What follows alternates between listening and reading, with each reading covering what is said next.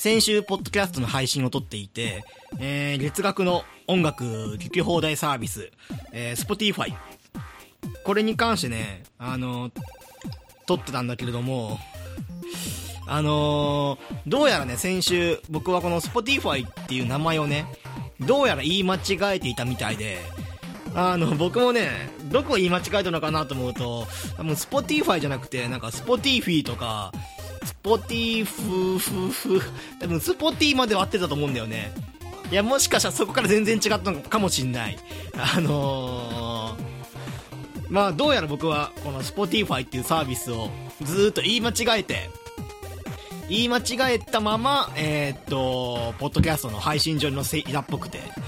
まあ、このポッドキャストって結構言い間違いとか多くて、僕もなんかもう、ポッドキャスト、ポッドキャストに関しての言い間違いに関してとかは、もう気にしない方向性でいこうっていう考えでもういいやと思って、まあ、どんだけ間違えようが、もういいやっていう、ごまかせごまかせ勢いでって思って、あのー、Spotify もそうだし、僕が、えっ、ー、と、先週、えー、落語をちょっとね、聞きかじるようになって、まあ、別に僕もね、まだ、ちゃんとその落語っていうものに触れて、まあ、あの、時間短いんで、そう、上からね、校舎が垂れるつもりなんていうのも全然ないんだけれども、あのー、一番好きな、えー、っと、話っていう、その落語の話っていうのにね、あの、ずっと僕、白浜白浜って言ってたんだけど、正しくは芝浜だからね。芝浜っていう東京の、えー、っと、まあ、江戸かな？江戸のその、海岸で拾った財布をきっかけに起こる話だからね。まあ、白浜も、なんか海岸っぽい名前だけど、全然江戸と関係ないからねっていう。えー、っていうこともね、まあ、含め、まあ、いろんなことに対して、もう言い間違えしてこうやっていう風に、まあ、ある意味ね、あの、開き直った感じで、このポッドキャスト撮ってたんですけれども、えーと、先週ね、この Spotify の話した時に、あのー、僕自身はね、ほんとも、あの、低学歴の IQ が、IQ が100いかないぐらいの、偏差値も40あるかないかぐらいの、あ人間の脳みそかチンパンジーの脳みそか全くわからないぐらいのね、お腹が減れば自分のね、下うんこを投げてよ。そういう風なもう動物園の檻の中にいるようなもんなんで、あこのマグって生き物はお腹減ると、檻のね、あのー、外にいるお客さんめがけてうんこ投げるような動物なんで、変な餌を与えないでくださいっていう風な、そういう注意板も檻の外に貼ってあるぐらいの、そんな感じの人間なんですよ。もうそのぐらい低学歴でバカだから、もういいやと思ってるんだけれども、えー、っと、今回この Spotify に関して、えー、マグさん、Spotify じゃないですよっていうコメントをまさかもらうと思ってなかった。いや、違うんです。まずね、あの、コメントをもらったことに対して、あ、このポッドキャストって、聞いてる人いたんだっていうこともびっくりね。まずそこ、まずそこ。あの、あの、Spotify っていうサービスの名前を間違えて、すいませんじゃなくて、あ、聞いてたみたいな。あれ ?3 人聞いてるみたいな。まずね、あの1人は、このポッドキャストやってると、Twitter ね。P が大文字 POGCAST アンダーバー GAME っていうこの呪文のように毎回最後に唱えてるあの ID の名前。あそこにリプライでいやもういつも聞いてますと、えー、ただマグさん。えーと正しくは Spotify ですよっていうことを言ってくれた方が一人。それとえー、っとこのポッドキャストの Gmail P が大文字 PODCST アンダーバー GAME アットマークえ、っと gmail.com こっちの、ポッドキャストの方の、その、専用の Gmail アカウント、えー、最後にメールが来たのが半年前の9月っていう風な、そういうアカウントのメールにもう一通、いや、もういつも聞いていますと。えー、っと、正しくは Spotify ですよっていうことをも知らせてくれた方が一人。あとそれと、このポッドキャストのアカウント、Twitter のね、Twitter のアカウントとは別に、僕個人の、そのマグっていうね、あのー、個人用のアカウントの方の、ダイ、えー、っと、ダイレクトメッセージの方に、いや、マグさん、違いますよって。いや、ありがとうっていうか ありがとうが一番大きいよ。ありがとうが一番多いんだけど、こんな風に毎回、毎回でもないか、こんな風に間違えたこと言うたびにメッセージも得るならば、僕も今後間違えたことしか言わないかなっていう。なんかもう、自分が間違えたことを言うことに対してレスポンスがもらえるのであれば、それでいいんじゃないかっていう風に、ちょっと思い始めた先週の月火水のこの3日間ね。あの、これから間違えたことを言うべきではみたいな。あの、ナイツの漫才みたいに、Google の Yahoo で検索をしてみたいな。もうそんな感じでやるべきではみたいなことをね、えー、ついつい思ってしまいました。この、えー、っと、先週の3日間、えー、どうもお久しぶりです。えー、面白くなければゲームじゃないパーソナリティのマグです。えー、本日もよろしくお願いします。というわけで、えー、っと、メッセージくれた方々ありがとうございました。Spotify です。いや、ほんと横文字って難しいっていうか、あの、Spotify、綴りがね、いや、確かに、うん、Spotify と読むしかないんだけれども、今この自分の、えーと、iPhone で、えーと、Spotify のとアプリのね、名前ぼーっと見てんだけど、うん、確かに綴り的にはこれしか読み方がないんだけれども、ね。えっ、ー、と、日本の法人サービスの方も、Spotify っていう風に、確かね、カタカナ表記してあるはずなんだよね。で、ここまでこの Spotify、Spotify って言っていて、実は Spotify じゃないですよってことになったら、僕はもうね、わからないし、このポッドキャスト撮った後に、これは本当に Spotify っていう名称でいいのかな？悪いのかなっていうのは、えー、確かめないっていう。なんだろうね、僕もね、1年前、1年半ぐらい前まではね、あのー、ポッドキャスト撮る前には自分の紹介するゲームのこととか、その、本当もう今回で言うと、えー、っと、名称だね。名称が合ってるかどうかとか、あとゲームの、そのデザイナーさんの名前とかね、名称とか合ってるかどうかっていうのは、ちゃんとね、一個一個確かめながら撮っていたはずなんだけれども、もういいやーと思っちゃって。そんなもう、こんな難しく、ポッドキャスト撮る必要ないなっていうことに、最近になって気づきまして、僕はもう、自由勝手に喋って、自由勝手に編集して、自由勝手に、この iTune のえー、上に iTunes 上に、えー、自分のポッドキャストをね載せる。もうこれがいいんじゃないかと思いまして。はい。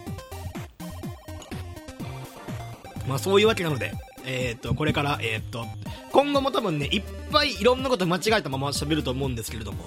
えー、あのー、騙されないように。騙されないようにっていうのと間違えてたら言ってっていう本当にごめんっていうことをちゃんと一人一人返しますんで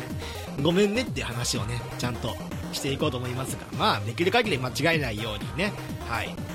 していこうと思うんですが、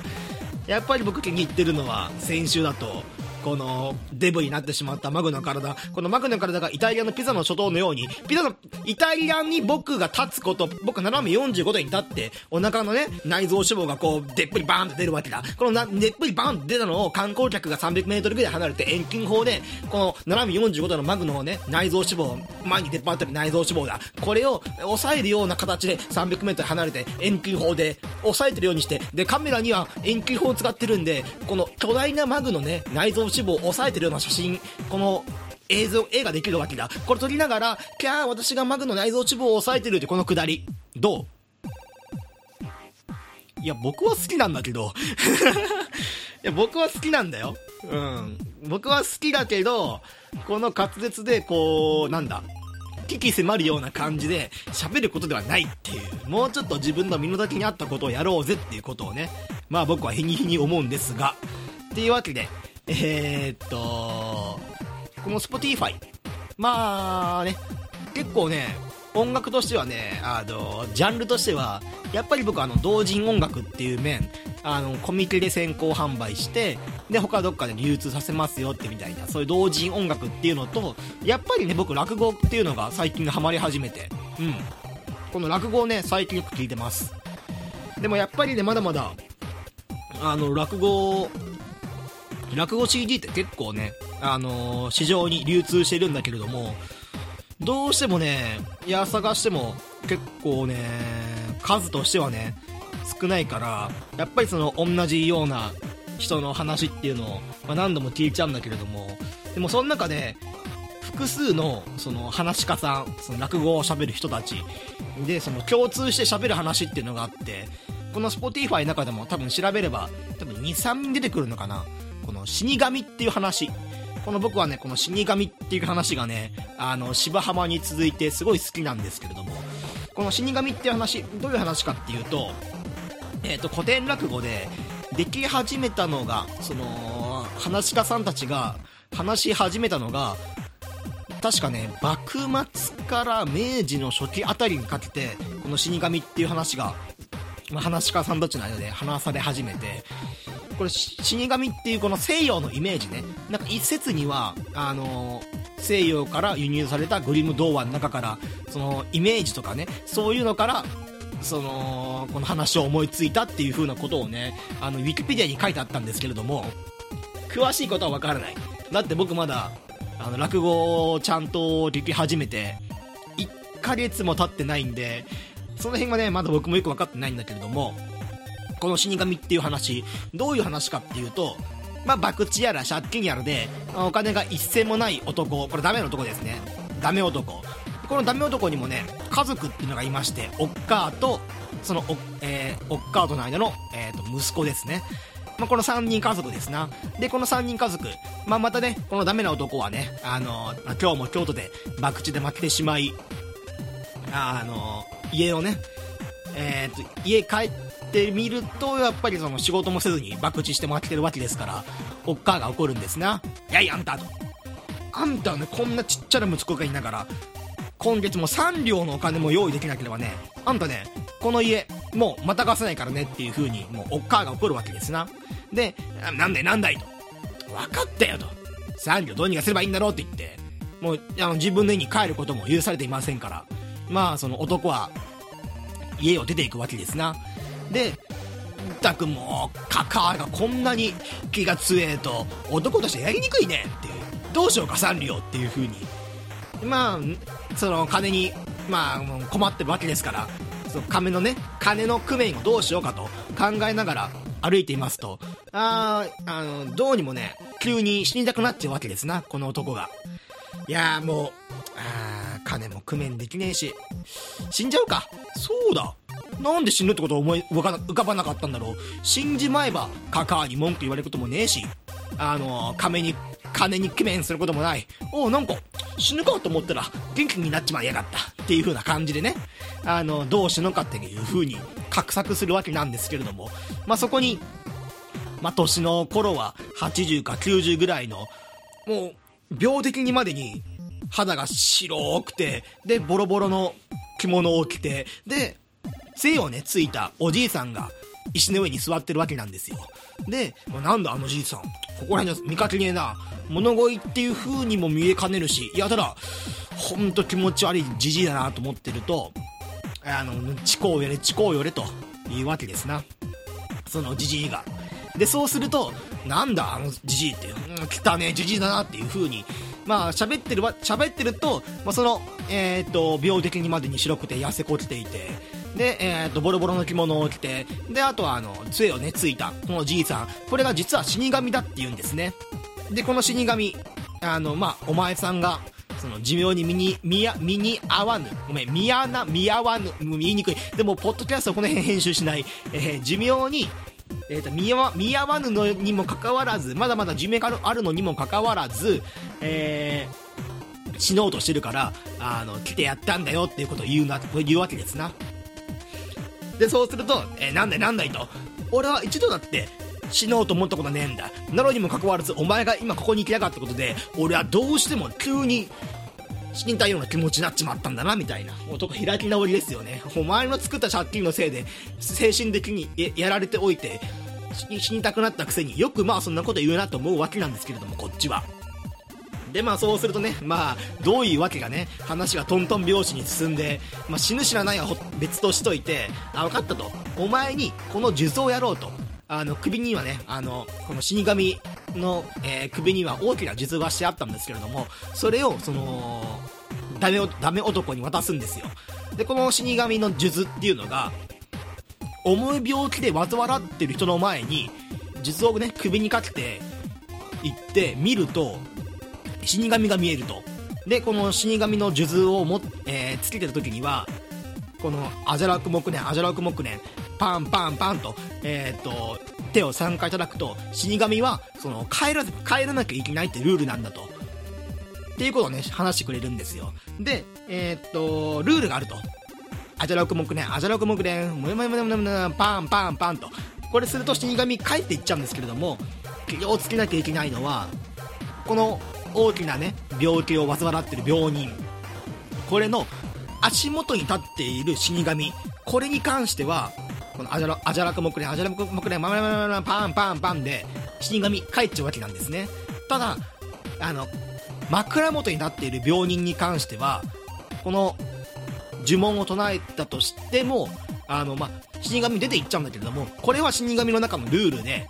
この枕元に立っているその死神に関してはもう本当に寿命がわずかしかないから手を触れてはいけないよっていうそういうルールなんですね。まあ本当かいよみたいな。でここも話し家さんによって違うんだけどあじゃあなんでその術そのありがたい術ですよ。そのそんな術を俺にくれるんだっていうとこの立川志らく師匠のあの死神っていう話だとああのわしがな間違ってえー、っとお前さんの夫さんだな。これをえー、っとまだまだ寿命があるにもかかわらず間違って殺しちゃったんだな。ああ。だからまあその償いにと思ってお前にこの術やるよっていう風なえー、まあそういうこともあるんだけれども、まあここの話はパターンとしてはいろいろあるんですよ。やっぱりそこって話し家さんによって、あの全然違う箇所であって、も面白い箇所なんだけれども、その例えば今言ったような、死神の風貌、まあ、痩せこれていて、で、病的にまで白くて、ボロボロの服を着て、で、もう杖を持って、だけれどもこの術だけは立派なものをつけているっていうこの死神のイメージ。で、そこからやっぱりね、話し家さんっていうのは、その登場人物、いろんな登場人物で出る中で、その演じ分けしなきゃしなきゃいけないんですよね。まあ、大体の死神っていうのが、この声をしゃがらした感じで、おいと、こっちに近こうよれと。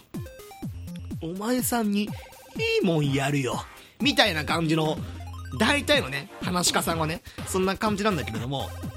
やっぱりその、なんだ、陰気臭いような喋り方が苦手な話し家さんっていうのもいて、中には、その、滑腹のいい死神っていうのもね、その、演じる人もいて、おい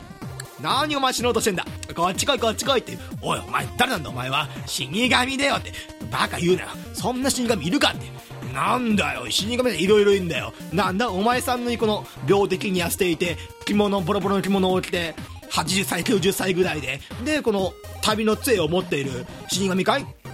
そりゃ立川男子の死神だよ、みたいなことを言う話し家さんもいるんですよ。なんでまあ、その細かいディティール、その死神っていう話の最初と最後っていうのはもう全部、その一環としてストーリーとしては、その、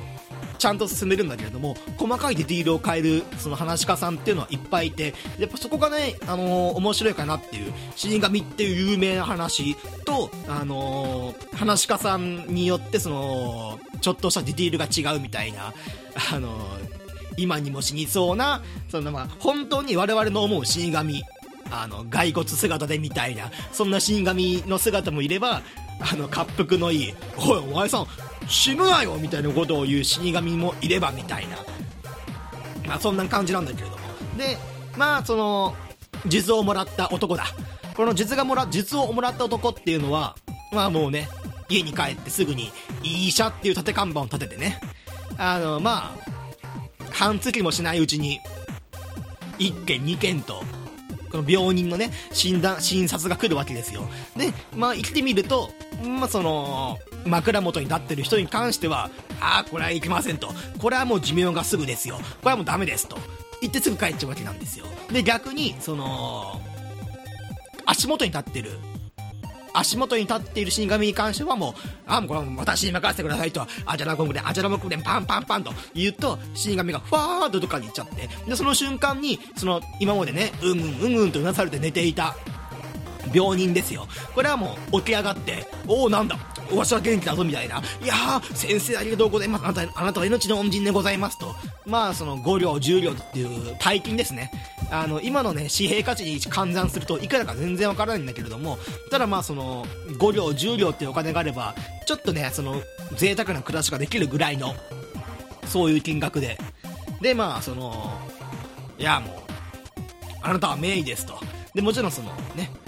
えー、っと、枕元に立ってる時に、すぐパッて帰った後に、寿命が尽きて、スッて死んじゃうわけですから、いや、もうあなたは生き神様だと。名医ではありません。もう生き神様です。という風な感じで、まあ、その、口噂っていうのはすごいものでございましてね。まあ、噂が一つ代に流れていき、で、まあ、有名なお医者さんになるわけなんですよ。で、まあ、そんな、そうやってるとね、本当のあの、本人として見て、見ては、まあ、あじゃらもくれん、あじゃらかもくれん、あじゃらかもくれん、パンパンパンとやってるだけだから、あのー、まあ、全然もう疲れないし、疲れないくせにお金いっぱい入ってくるしで、そうするとね、あの、もう、おっかとか息子とかどうでもいいんで、あの、もうこいつはもう、外に追い出しまして、で、もう自分の太鼓持ちであるとか、あとは、まあ、その、言う、えー、っと、吉原のね、あの、女性とかを引き連れて、まあ、どっかでいろんなとこ遊びに行ってしまって、えー、すぐね、お金がすっからかになってしまうと。そうした時に、あの、江戸でも有名な、えっ、ー、と、商人のね、お家に連れて行かれまして、まあまあまあ、もちろん診察ですよ。はい。お金使いすぎて、カラッカラになったところに、あの、江戸で有名なその商人の家に行ってですよ。で、えー、まあこれが残念ながら、あの、枕元に立ってるわけなんですな。で、枕元立ってるの見ると、これはもう死神とのルールなんで、いや、あすいません、もう、この、あ急病にはもうダメですな。ああ、もうダメだ。もう寿命がもうつきそうだ。じゃあ私はこれで失礼っていう風にいつも通り帰ろうとすると、いやもうお医者様、お待ちくださいますと。もう3時間、あと3時間でもいいんです。もう、あと3時間でも生きていれば、もうあなた様に1000両渡しますと。1000両かいっていう。今まで10問15問っていうね、お金でやってた中で、これでもね、十分大金なんですけれども、この大金を上回る千両っていうお金、これにね、目がくらんじゃったんですね。このダメな男。いや、千両か、みたいな。だ3時間だろうーん、分かったっていう。どうにかしましょうと。いうわけで、やっぱりね、あの、考えるんですね。あの、悪知恵が働くっていうか、あのー、やっぱり金にがめつい男なんで、またね、もう、別にいいじゃんっていう死神とも、死神との約束なんだから帰っちゃえばって思うんだけれども、やっぱりね、金に目が、目がくらんのとこっていうのは、頭をね、働かせるんですね。どうしようかって。うん、あ、わかった。あちょ、ちょいとちょいと。で、あのー、今日は、えっと、その、依頼者男性に対して、あの、腕っぷしのいいやつを4人連れてきてくれって。え、で腕っぷしのいい男4人連れてきて。で、もちろんね、あの、枕元にはずっとチンガミ立ってるんですよね。で、えー、っと、今から、俺の言うタイミングで、この布団、布団の四隅をね、持ってくれと。で、布団の四隅を持って、俺の行ったタイミングで、その、横断なの頭と足元、これをくるっと逆にしく、くるっとね、方向を逆に変えてくれと。そういう風に言うんですね。えー、まあ、念入りにね、打ち合わせをして、もちろん死神にも聞こえないように打ち合わせをして、で、四隅にね、あの、布団の四隅に大男4人をね、連れて、で、もう死神に関しては、まあ別にいいやみたいな、その、なんだなんだみたいな。やっぱりこの人間のすることよくわかんねえなっていう、こんなね、病人の目の前で布団を引いた四隅に大床を引いて何をするつもりなんだっていうことをね、その、まあ、いぶしがりに、えー、っと、いぶし見ながら見てると、えー、っと、はいっていう、このダメ男の声とともに、ぐるっと、えー、っと、大旦那の頭と足のね、つま先の布団をね、持ったままぐるってもう変えるんですな。で、それと同時に、あ、あちらくもう一回、あちらくれ、パンパンパンパンパンと言うと、うん、この死神っていうのは、ぎょっとした顔で、いつの間にか、その、自分が足元に立ってると思っていたら、ごめん、自分が、えっと、枕元に立ってると思ってみたら、大男が布団をクッて、あの、逆にしたことによって、自分が足元に立っていると。でもその途端に、あちらか、あちらかもくれ、あちらかもくれ、パンパンパンパンと。言う、言うもんですから、もうちょっとして驚いた顔で立ち去っちゃうんだよね。で、あまあ、千両もらって、千両。やったな。やっぱ人間、頭使わねえといけねえよな、みたいなこと言ってると、あの、おい、あの、死神がね、怒ってくるわけですよ。おめえ、俺との約束忘れたのかみたいな感じで来て、ああ、すまねえ、すまねえと。いや、でもお前さんにもお金やるから、いや、お金なんていらないよ。あんた、本当に愚かな人だね。ちょっと、こっち来いって言って。えー、っと、畳、その、家に帰った男の畳をね、ふってひっくり返すと、もう中には、えー、っと、畳のね、奥底に、その、階段が繋がっていて、おいおいおい、俺ね、どうなってんだ？いいから降りなさいって言って、死神に、その、言われるがまま、降りていくと、えー、どうやらね、あのー、暗い部屋の中で、いろんなね、長さのろうそくがついてるわけなんですよ。で、この不思議な空間、もう部屋一面、どこまでが部屋で、で、自分がどこに行って、どこが一番部屋の奥なのかって分からないぐらい広い部屋の暗闇の中、ついてるのはもう、えっ、ー、と、何十万っていうろうそく。その中で、まあ、この部屋っていうのは、この江戸に住む人の寿命のろうそくだということを言うんですね。で、えー、っと、まあ、いろんなろうそく紹介してくれるんだけど、その中でダメ男が気づいたのが、おいおいおい、この今にも消えそうなろうそく、これは何だいっていうと、このろうそくだけ、あのー、ろうそくってさ、あの、長さがあるじゃないですか。あんまり今の若い人ってろうそく見ないんですけれども、僕もね、ろうそく見なくて、あの、今24歳の僕も、ろうそくってなかなか見ないんだけれども、このろうそくの長さが、もう燃え尽けそうなろうそくが1本あると、ろうが溶けきってね、あの、地面にも、その、溶けたろうが固まってみたいな、そんなろうそくが1本あるんだけれどもね。で、そのろうそくっていうのは、お前さんのろうそくだよっていう。えー、俺のろうそくいやいやいや俺はまだまだ病気もしなくて元気だし、もう若いからね、もう全然生きるよって言うんだけど、いやいやいや、今お前さんが、枕元の死神追っ払っただろ？枕元の追っ払っちゃうとな、その、病気の、えー、っと、病気で寝込んでるやつと、呪文を唱えたやつのじゅ、えー、寿命を取っかえちまうんだよっていう話をして、ええー、みたいな、いや、先に言えよっていう、そんな大変なこと先に言えよっていう、いや、もうやめてくれよ、もう、千両も持ってんだからさ、金がいくらあったって、死んじまえば意味ないんだよっていうことをね、必死で言うと、まあ、そこもね、やっぱ話、話し方によって違って、いや、お前、俺のおとん殺したんだから、いや、サービスしてくれよっていう人もいれば、こんなね、こんな数珠俺に渡して、俺が死んだら、閻魔様に言いつけてやるからなっていう脅しに行く話し家さんもいて、まあ、いろんな種類あって楽しいんだけれども。で、そうすると、んたく、悪知恵だけは働くんだね、と。分かったよ、と。ここに、ここにあの、ろうそく、新しいのから、お前が、その今消えかけているろうそくの火、これを新しいろうそくに付け替えることができたら、お前さんの寿命、伸ばしてやるよっていうことを言うんですよ。の話すげえ長くやってんな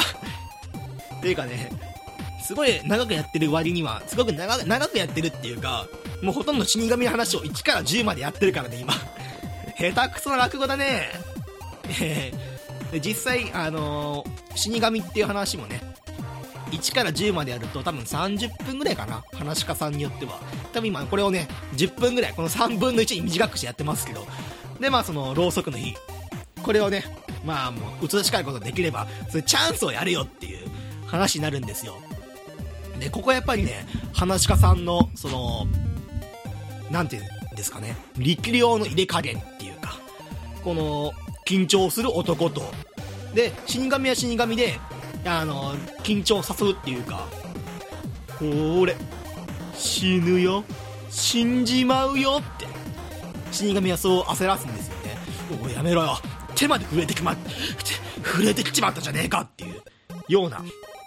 やっぱここはね、あの、や、その、一番その、客席で聞いてる人も緊張するし、どうなるんだろうみたいな。ね。でもそこでもね、いろんなパターンがあって。で、古典落語で一番最初に、一番最初っていうか、よくある古典落語だと、あの、緊張をして自分の汗で消えちまうとか、緊張からその、火を付け替えるのを失敗して、その移し替えることができずに、えっ、ー、と、火が消えちまって死んじゃうパターン。これあの、死神っていう話は、この、珍しい、その、古典落語でも、珍しい終わり方をして、このろうそくの火が消えちゃう。と、そうすると、話し家さんが倒れて、で、舞台上の、その、幕だね。この幕がふって閉じるっていう。オチの付け方で。落語っていうと、まあ、その、なんていうの？まあ、ありがとうございますとか、その、お客さんに対して、あま、終わったからよろしいようでみたいな、そんな感じで終わるイメージなんですけれども、まあ、死神に関しては、その登場人物、主人公であるダメ男が死んじゃうとともに、話し家さんが倒れて、で、舞台上の幕がふって閉じて、そこで終わりみたいな、まあそういうちょっとね、まあ、後味悪いような終わり方をするのが死神っていう話なんだけれども。で、まあまあまあ、古典落語だと、まあ大体の場合は、あの自分がね、その、付け替えるのを失敗して、で、まあ倒れちゃうみたいな、そんな終わり方。だけどね、最近の落語家さん、その話し家さんの話を聞いてると、あの、移し替えるのは成功したと。おお前、悪夢いいじゃねえかって。やったやったろうそくついたやったやったたいという風な喜びを表す中で、えー、っと、死神が、お前どうだもう、こんな暗いとこいても仕方ねえから、ああ、お前、外出ろっつって。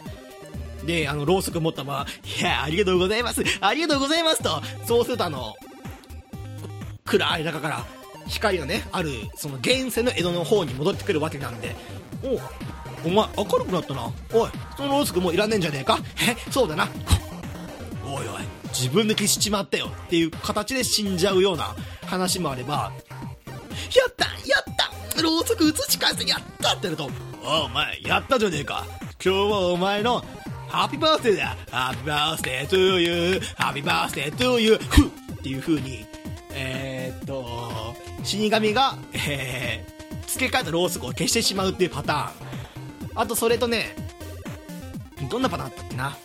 えっ、と、やったやったっていう、おお、お前、悪運いいじゃねえか。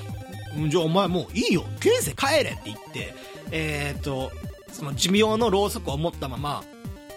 家に帰ったダメ男が、その、ろうそく持ったままよ。ろうそくまま家に帰ったら、かみさんに、なんだよこのろうそく。あんたね、今こっちは貧乏暮らしなんだから、こんなね、ろうそく昼間からつけてたらダメなんだよ。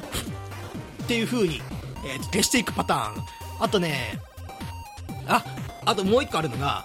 えー、っと、まず最初に、えー、っと、死神っていう話が始まった、始まった時に、あの、主人公が、なんか最近風邪っぽいんだよなーっていう伏線を張るシーンがあって、で、最後、やったやったって、映し返せたっていう、バシュみたいな感じで、あのー、自分で、自分のくしゃみで消しちゃうパターン。あとなんかね、お正月とか、縁起のいい時にこの死神っていう話をすると、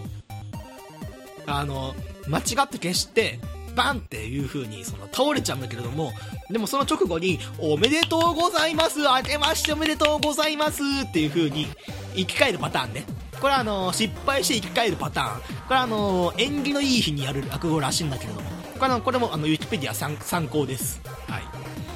っていう風にね、まあ、いろんなパターンのある死神。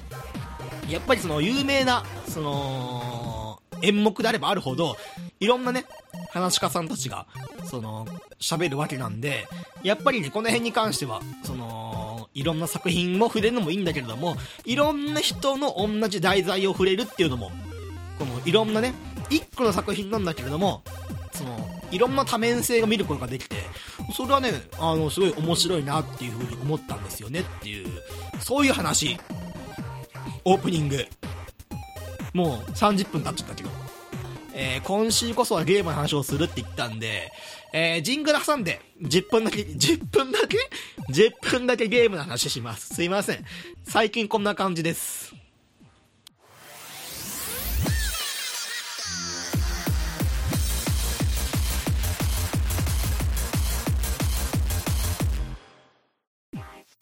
えー、ジングル挟みまして、また、えー、本編もよろしくお願いしますと。これまたね、本編っていうのもね、最近ちょっと、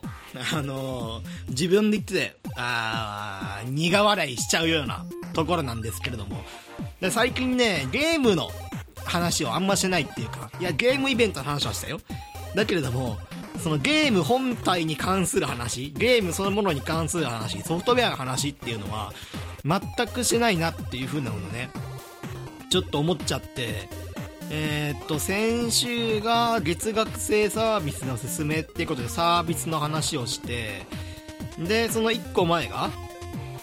えー、っと、ゲームイベント、東京サンドボックスについての話、次がゲーム配信サイトの話、で、その前が、プラネットコースターの話っていうことで、最後にゲームの話、ソフトウェアとしてのゲームね。このゲームの話をしたのが5月の4日っていうことで、約2ヶ月間ゲームの話を全くしてこないっていう、おいおいおいおいおいおいおいおい、なあなあなあなあなあなあなあなあなあと、あのゲーム系ポッドキャストっていうのは何だったのかっていう。まあ確かにゲームイベントもね、このゲーム系ポッドキャストやる上に関してはとっても大事な話なんだけれども、あれ一番のメインって確かゲームの話をして人口を増やすっていう風な、そういう崇高な思いのもと、このポッドキャストってやってたんじゃないかなと思うんだけれども、ここは言い訳をせずにもう言っちゃいましょう。今回紹介するタイトルはこちら。Staying Alive。えー、Staying Alive です。今回紹介するのは。まだあの体験版しか出てません。この Staying Alive。やっぱ名前的にすごく良くない ?Staying Alive っていう。ね。まだ生き続けるみたいな、そういうね、意味があると思うんだけれども、僕、えー、の横文字苦手なんで、 stay に、 in に、 alive だと、やっぱまだね、生き続けるみたいな、そんな感じのイメージない TOEIC 300点の僕によくわかんないんだけれども、まあ、今回もね、えー、話をしていきましょう。 Stayin' Alive。どういうゲームかと言いますとね、えーと、基本オンラインマルチプレイのゲームです。4対4のゲームです。えー、まずね、4人側、えー、4人側っていうのが、えー、っと、今ね、えー、っと、お医者さん側、看護婦側だね、看護師か、今で言うと、看護師側の4人と、で、もう4人っていうのが、え、っと、車椅子に乗ったおじいさん4人。これでね、あの、競い合うわけですね。で、ステージっていうのが1個しかなくて、このステージっていうのが、えっとね、老人ホーム。老人ホームの中のステージです。さあ、これ何やるかっていうね。何やるんでしょうね。楽しみですね。タイトルの名前が Stay Alive まだ生き続けるみたいなね。まあ、スティールか、そっちだと。まだ生きてるみたいな。でもまあまあ、そういうなんかちょっとね、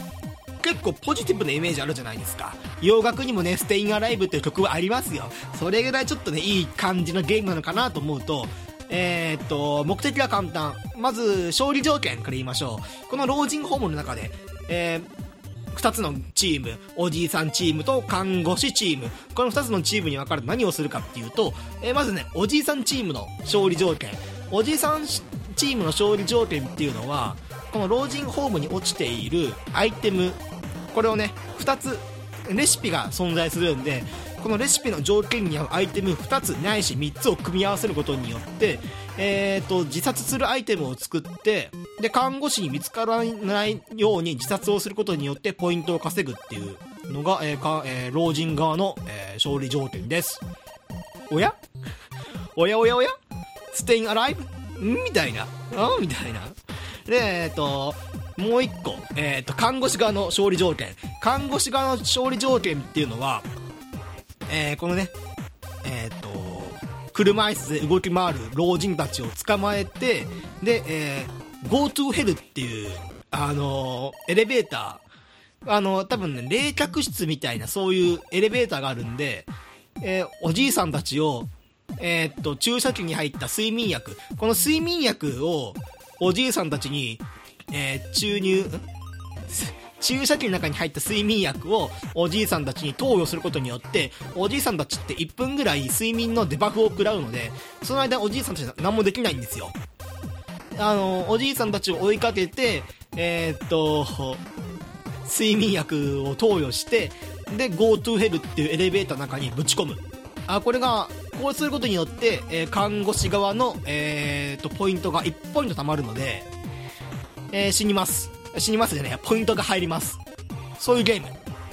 Stay alive? あみたいな。うんみたいな。パードみたいな。えー、こういうゲームです。stay in alive ね。あ、あともう一個は看護師側。おじいさんたちっていうのはいろんな死に方するんですよ。例えば、ニッパーね。右と左のニッパーを組み合わせることによって、あのー、ニッパーをね、作り上げることができる。ニッあニッパーの餅の右手側っていうか、なんて言うんだろうね、あれ。まあ、ニッパーってさ、開いたり、あの、閉じたりする部分あるじゃないですか。そのまあ、もちろん刃の部分も一体化となってるんだけれども、それが半々になってるから、2つ集めて、右側と左側を集めて組み合わせて首をかっきって死ぬとか、そういうことをするんですけれども、それを食い止めるために、え看護師側は、えあの、治療道具持ってるんですよね。例えばその、なんだろ殺傷っていうか、首とかをかっきるじいさんがいるんで、それに対する治療薬持っていたりとか、あとガソリン、ガソリンとお酒を組み合わせて、じゃガソリンとライターか。ガソリンとライターを組み合わせて、そのままその文字通り炎上して死のうとするじいさんがいるんで、あの、お医者さん側は消火器を持って、あの、燃えてるじいさんがいるなって思ったら、消火器でかき消して、で、睡眠薬を与えて、GoTo ヘルエレベーターに連れてくみたいな。3種類の薬があって、えー、そのこの3種類の薬をね、G さん側組み合わせることによって、毒薬を作ることができるんで、この毒薬を飲んだ G さんたちを看護師側が、あの G さん、ほいおいおいおいおい、毒薬飲んでんじゃん。じゃあ毒剤を持って飲ませて、あとは注射器で中、あのー、睡眠薬投与して GoTo ヘルエレベーターに連れてくみたいな。で、もちろんその、なんだ、もちろんっていうか、その死に方によって死ぬまでの時間この猶予っていうのは決まってるんで早い死に方のやつはほんとすぐ死ぬ。例えば炎上死だと結構ね早くそのじいさんたちの HP がなくなって死んじゃうんだけれどもその代わり音がねすごいからあのすぐに看護師側はその炎上してるじいさんを見つけてえー、っと消火器でかき消して GoTo エレベーターに連れて行くみたいなことができるっていうゲーム。まあ、基本はね、そういうゲームです。えー、っと、おじいさん側はね、あの、車椅子使ってて、多分電動車椅子かな、あれは。電動車椅子使ってるんで、永遠に走れると。で、一方、看護師側は、シフトキーを押しながら走ることできるんだけれども、えー、どうしてもね、スタミナっていう制限があるんで、ずーっと走っていると、立ち止まっちゃうっていうデバフを持っている。ただまあ、走ってる間は、多分ね、じいさんと同じ、もしくはじいさんよりも早く動くことできるのかな。人間側、看護師側っていうのが、人間側って、どっちも人間だよ。もう片方のじじいの方の人間は、あの、自殺志願者っていうだけであって、人間だよ、こいつらもまだ。あの、人間側、看護師側は、すごいね、操作性いいんだけど、あの車椅子側っていうのが操作性がすごい悪くて、本当の車椅子を使ってるのかなっていうぐらい操作性悪いんですよね。まあ、だけれども、ちょっと練習すれば慣れちゃうっていうところもあって、どうしてもね、このゲーム、車椅子側、このジジイ側ね、自殺志願者側がすごい強いゲーム。だって、その割にはね、あのー、例えば今、老人ホームを舞台にしたゲームって言ったじゃないですか。これがね、ジジイ有利にできてるんで、ジジイが隠れやすいような個室。この個室がね、この老人ホームの中にいくらもあるから、どうしてもね、ジジイの方がね、有利なんですよね、ゲームとして。どこで死んでるか分かんないもん。こんなに個室があると。離れにもあって、なんかもう、プールもあって、エレベーターっていうか、その部屋もいっぱい繋がってです。あの、倉庫もあるし、その、ランドリーみたいなとこでも死ねるし、教会みたいなとこでも死ねるし、みたいな感じで、いいのかこれで、みたいな。現状ね、やっぱデモバージョンっていうこともあって、バランスがね、最高に悪い。バランスがね、最高に悪いのよ。僕はね、老人側でね、負けたことないのよ。今までやってて。だって簡単に死ねるもん。簡単にね、クラフティングアイテムの、あの詳細とかも頭に入ってるから、あ、これとこれ組み合わせて、はい、毒殺、これとこれ組み合わせて、はい、炎上、これとこれ組み合わせて、はい、みたいな、ガンガンしてんのよ。で、ガンガンポイント余んだよ。で、そうすると、やっぱりね、医者側、あ看護師側っていうのが、本当に不利。でも僕はね、一回だけね、看護師側で勝ったことあるんですよね。まだあの、おじいさんたちが、もうその死に、死にたがり初心者っていうか、このゲームを本当に初めてやったんだなっていう風な初心者相手には、もう、マッドサイエンス並みにね、あいつらの首元に、その、催眠薬投与して GoTo ヘルエレベーターに乗せて、ワンポイント、おいお前、待ってお前、バカ野郎お前、ふい、はい、GoTo ヘルエレベーターお持ち帰り、はい、ワンポイント、はい、はいはいはい、後半戦後半戦、はい、GoTo ヘルエレベーター、はい、お持ち帰り、みたいな感じで、流れ作業みたいにね、あのー、初心者じいさんたちを GoTo ヘルエレベーターに乗せていったんだけれども、やっぱりね、その、上級者、この、もう死に、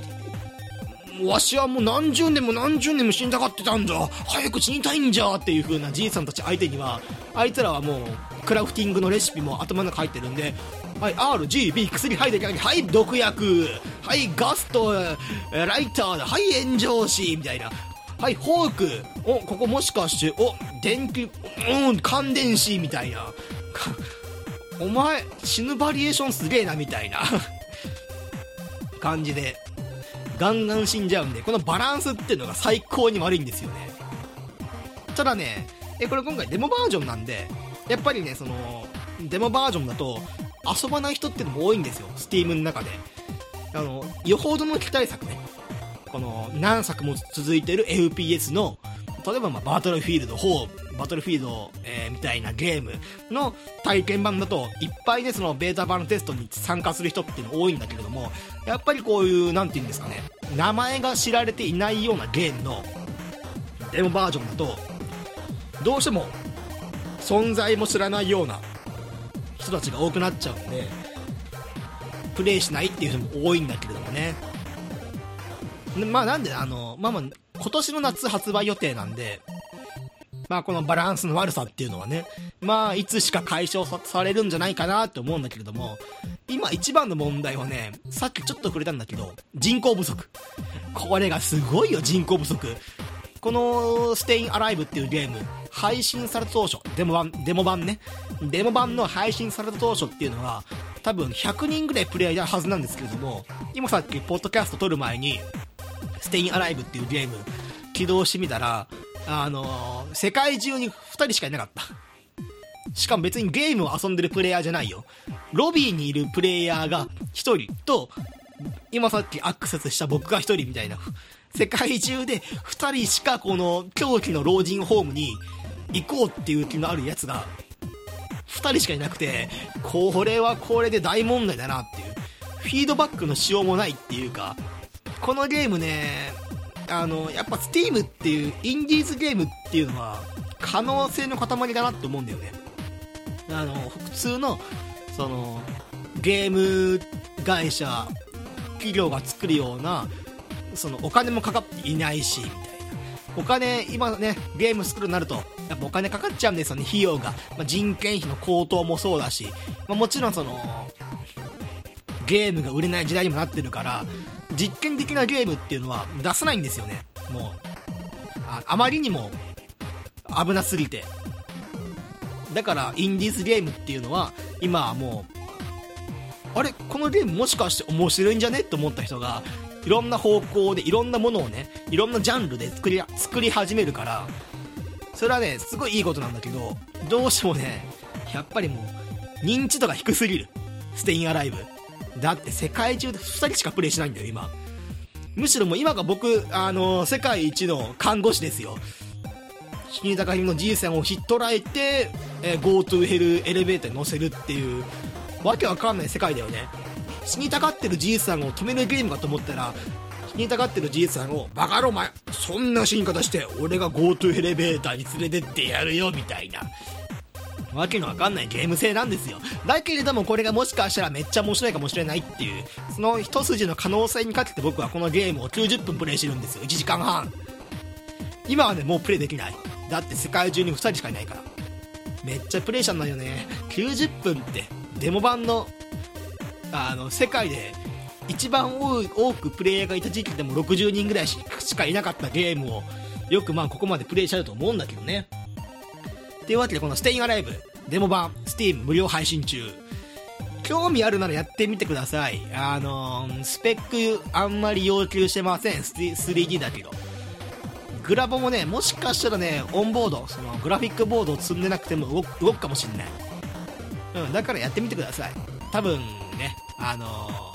あみんなこういう理由でやらないんだっていうのがわかるゲーム。だけどゲームコンセプトとしては面白いっていうか、この世界線の、この世界観の狂い方ね。これがね、面白いかなと思うので、まあ、ぜひぜひやってみてくださいっていうわけで、えー、今日この辺で終わり。えー、っと、次回は何やるかわからない。えー、P が大文字、Twitter のユーザー ID ね。P が大文字、PODCAST アンダーバー GME、PODCAST アンダーバー GME。面白くなければゲームじゃない。面白くなければゲームじゃない。えー、自動フォロー、してません。手動でフォロー返しします。気づいた時に。というわけで今週はこの辺で、えー、ありがとうございました。お聞きいただきありがとうございました。これからも定期的にポッドキャストを投稿しようと考えています。拙い喋りですが、購読していただけると幸いです。